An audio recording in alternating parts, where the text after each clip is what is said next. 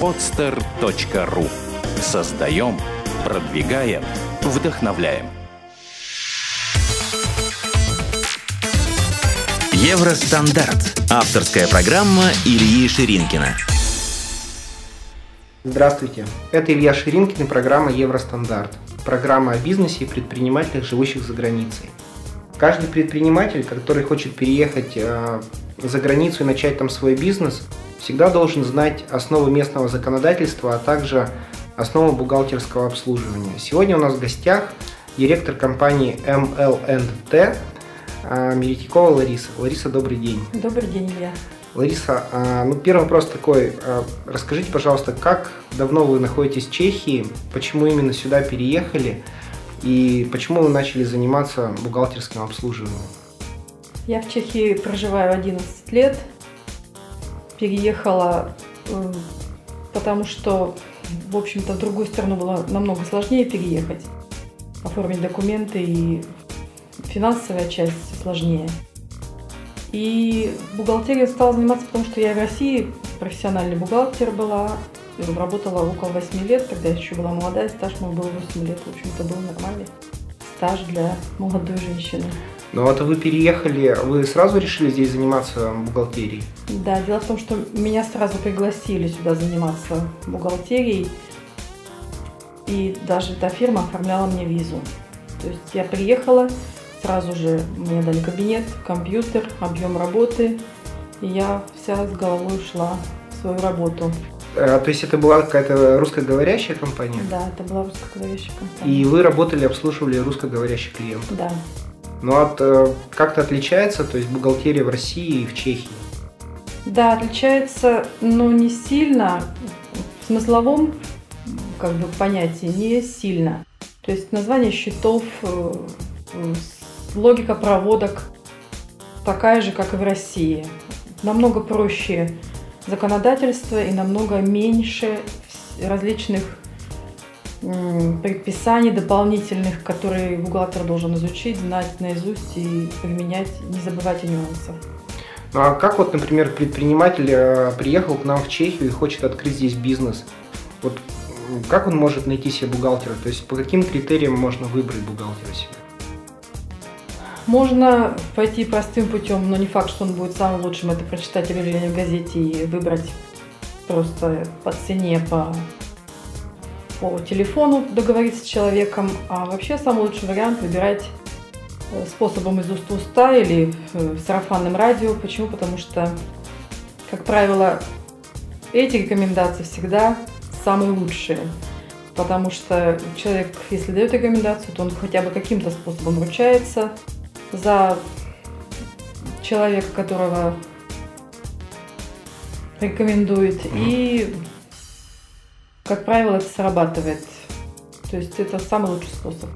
Ясно. Ну а как вот э, какие-то вопросы должен задать предприниматель бухгалтеру, чтобы поднять его, не знаю, квалификацию, например? Конечно. Какие виды деятельности вы ведете в бухгалтерии? То есть Клиентов с какими видами, видами деятельности вы обслуживаете? Величина оборотов, величина налогов, может быть. Не обязательно это раскрывать как, как бы название клиента и объемы, но стоит об этом спросить. И виды налогов, какие вы ведете, виды деятельности. Самое главное просто, конечно, виды деятельности, потому что есть рестораны, а есть, например, строительство. Ну, то есть это есть какая-то разница в ведении? Есть разница в ведении, и бухгалтер должна хотя бы основы знать, как вести строительную фирму и как вести ресторанную фирму. Если бухгалтер не вела, не знает, то есть ну, как бы опасность того, что будут сделаны ошибки.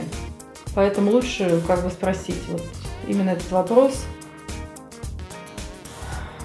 ну, а вы ведете э, и те, и те, или как? Я веду и те, и те, и многие другие. То есть спросите меня конкретно, какой вид деятельности вы хотите открыть, я вам скажу, веду я такое или нет. Ясно. Скажите, а сколько обычно стоят э, услуги бухгалтера? То есть как это определяется? Обычно бухгалтера сейчас имеют многие сайты свои, на, на сайтах вывешивают цены. У меня тоже есть сайт, и на нем есть цены, и они уже у меня неизменно около пяти лет. Э, ну, при, принцип Может... какой? За проводку или каким образом? У меня, оплата? у меня цены за проводку, за одну бухгалтерскую проводку, плюс за составление отчета по НДС квартального или годового, например, возьмем, да. Некоторые бухгалтера просят так называемую паушальную оплату, это, например, тысяча или две тысячи крон в месяц, в зависимости от объемов, от оборотов и так далее. Ясно. Скажите, Лариса, а вот э, сколько вы уже в Чехии, получается, 11 лет, 11 да? Лет. И 11 лет занимаетесь бухгалтерией. Да, с первого А дня. были какие-то у вас, э, не знаю, проблематичные ситуации с чешскими органами? То есть неправильно оформленные там какие-то бумаги или что-то такое?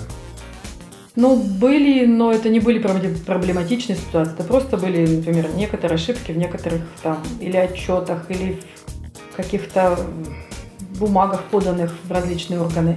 Но здесь очень лояльное отношение к, к налогоплательщикам. Налоговая сама всегда позвонит, сама всегда скажет, необходимо исправить такую-то ошибку или вы неправильно заполнили формуляр, исправьте, приедьте, исправьте. То есть тут же подъезжаешь, исправляешь, э, подписываешь свое исправление, и все, этим вопрос решается. Ну, то есть нет такого, что тебе сразу назначают какой-то штраф, который ты должен заплатить? За описки и неправильно оформленные формуляры штрафы здесь не выставляются. Ясно. А вообще э, нет такого, то есть как, как с органами вообще работать? Берут взятки кто-то, нет? Каким образом это? Ну, официально взятки не берут. Ну, официально и... их нигде не берут. Да. И в принципе здесь их и давать, в общем-то, и не надо. Если у вас очень сложный вопрос, и если вы найдете такого человека, который согласен решить ваш вопрос за взятку, то, в принципе, можете этим заниматься. Но все текущие вопросы, не сложные, не, не какие-то неожиданные, не запущенные, они все решаются нормальном рабочем порядке. То есть пришел, сказал или получил письмо, значит, прочитал его, поехал в налоговую, поговорил, тебе тут же скажут, как лучше поступить. И просто выполняешь указания налогового инспектора, и на этом, как правило, все заканчивается. Злостные неплательщики, конечно, бывают или нарушители, ну, получают штрафы за это, а потом платят за это штраф. Ну, мы вот не заплатили за предыдущий квартал НДС, там что-то, нам вот нашей компании что-то грозит? Да, вам грозит, э, по-чешски это называется пеналы. Пени Про проценты? По, пени это называется по-русски, да. Это будет примерно полпроцента, не полпроцента, 0,5% от задолженности за каждый день просрочки. Ну а дополнительный какой-то штраф будет? Нет, дополнительного штрафа. То, то есть только проценты и все? Да. Ясно. Лариса, скажите, а вы работаете э, в основном с русской аудиторией или у вас есть чешские какие-то компании? У меня все клиенты русские, русскоговорящие. И в прошлом году я год работала главным бухгалтером большой чешской компании. Просто там был такой момент, что компания перед, перепродавалась от одного хозяина к другому, и нужен был человек, который бы смог сориентироваться вот в этой ситуации, поэтому пригласили меня именно на год на становление. Я отработала. Ну а с кем вообще лучше работать, как бы проще, я не знаю, с э, чехами или с русскими? С русскоговорящим проще работать с русским бухгалтером, потому что чехам порой очень, чешскому бухгалтеру порой очень сложно объяснить, чего хочет э, русскоговорящий клиент. Например, фирме необходимы обороты, доходы и в конечном итоге прибыль за год. Чешский бухгалтер порой или не понимает, или делает вид, что не понимает, что необходимо выставить еще одну дополнительную фактурку. Это не криминал, то есть фирма может показывать своих доходов сколько угодно, угу. даже если она их не поимела.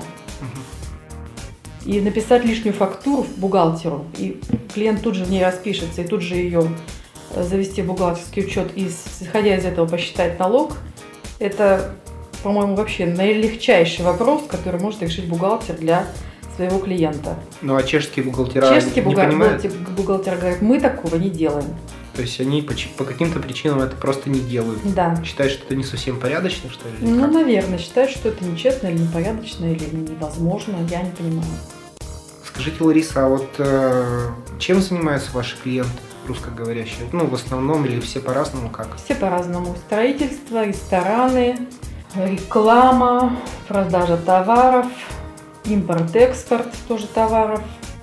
Из Китая, например, есть у меня фирма, которая закупает товар с Китая. А из России это есть? Иногда бывают сделки некоторые mm-hmm. из, российской, из России покупки товаров, продажи. С Америкой есть некоторые торгуют или сделки какие-то проходят. Ну, консалтинговые услуги тоже есть фирмы консалтинговые, то есть разные. А, скажите, Лариса, а сколько, сколько фирм вы сейчас обслуживаете? Я вам не ну, примерно скажу, хотя бы так. Сколько я обслуживаю, потому что это моя коммерческая тайна. А, это коммерческая информация. Да.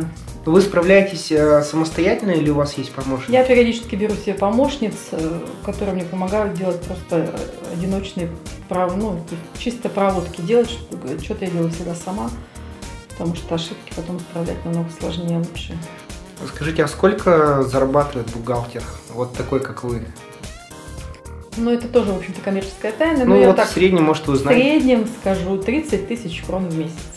30 тысяч крон в месяц, но это да. небольшая сумма, это в рублях получается чуть больше 50 тысяч рублей. А, а почему такая ситуация? То есть это потому, что один человек не может сделать большой объем работы или потому, что проводки стоят дешево? Ну, и у меня чуть-чуть дешевые проводки, я бы сказала, что я знаю, что некоторые берут. Вообще чешские бухгалтера берут намного больше за эту работу, чем я. Чем вы или чем российские бухгалтера? Чем я. Чешские бухгалтера, чем я. Я не знаю, как берут другие русскоговорящие. Нет, я знаю, как берут. Некоторые берут дороже угу. за эту работу. Я, мне, я считаю, что за эту работу нужно брать столько, сколько беру я. Просто я так это оцениваю. Я знаю, сколько на времени на это уходит, сколько на это нужно мозгов и как это сложно. То есть я считаю, что это нормально. Другие, может быть, берут больше, это их вопрос. Ну, 30 тысяч крон, я вам сказала, что это средняя цена, как бы средний заработок. Иногда он увеличивается, иногда он уменьшается. То есть плюс-минус 200% может быть? Да, может Ясно. быть. Лариса, скажите, а вот вы работаете с русскими предпринимателями, можете сказать так вот, э, какие ошибки э, чаще всего русские предприниматели совершают, когда вот начинают в Европе работать? Ну, с вашей точки зрения, так.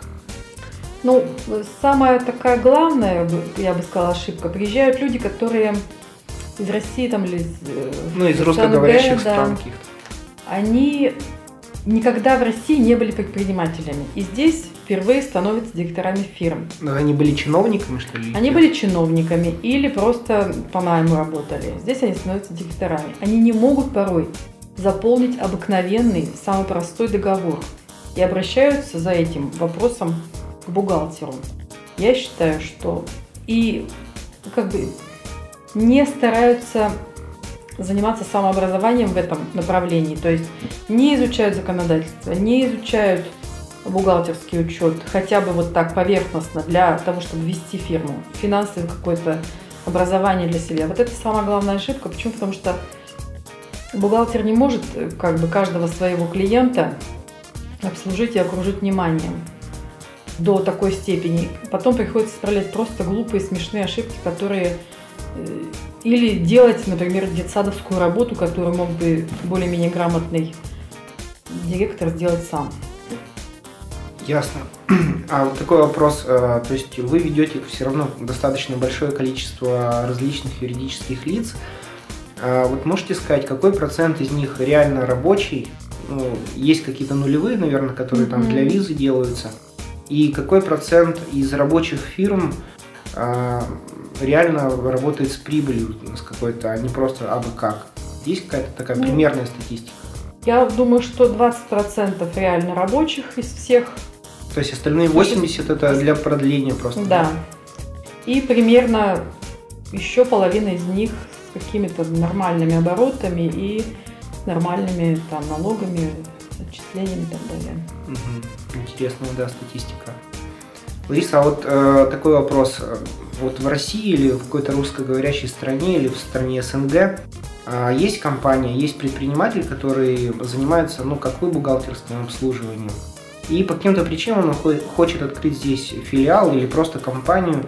Вот э, какие первые шаги этого человека для того, чтобы он начал здесь работать? Что он должен сделать? Ну, Я бы сказала, что он должен изучить рынок, если смысл вообще все это открывать, потому что открыть здесь все просто. Здесь сложнее закрыть и сложнее, естественно, удержать бизнес и э, тем более удержать его с прибылью.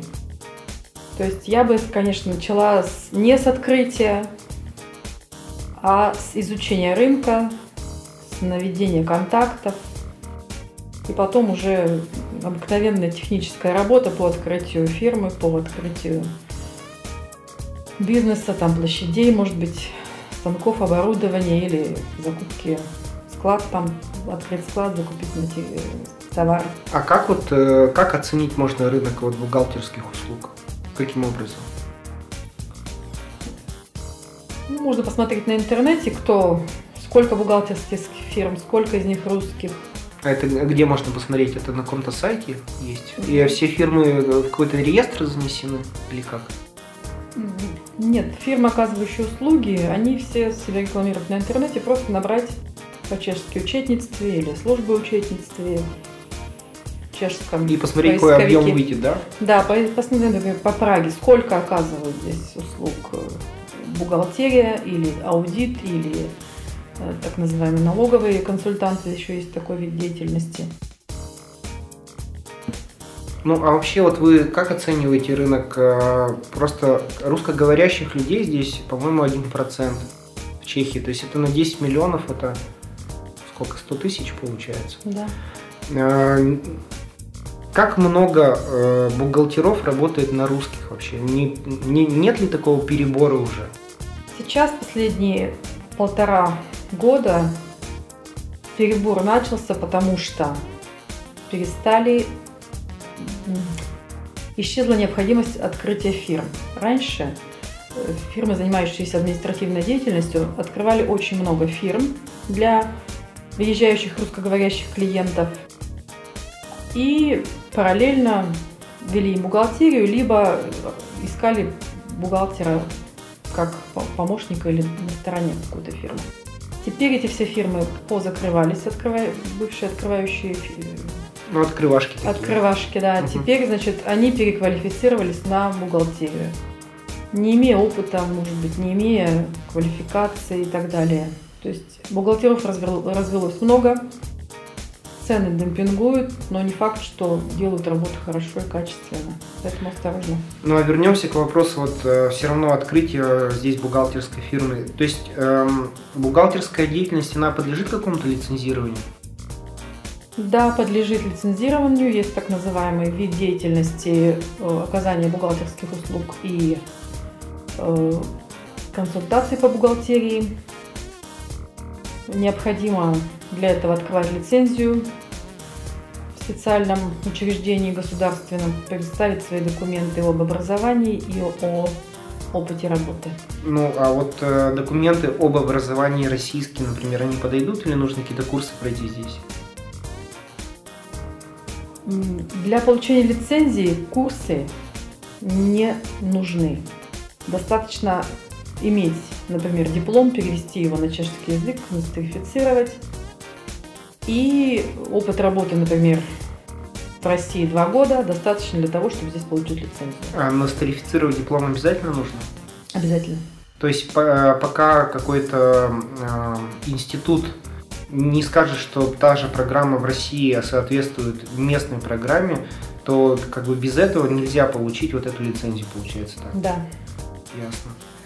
Ну, а потом, каким образом можно вообще искать э, клиентов? То есть у вас сейчас как клиенты идут? Только по рекомендации или вы все равно какую-то даете рекламу где-то? Я даю рекламу очень мало, только в отчетный период, то есть января по март.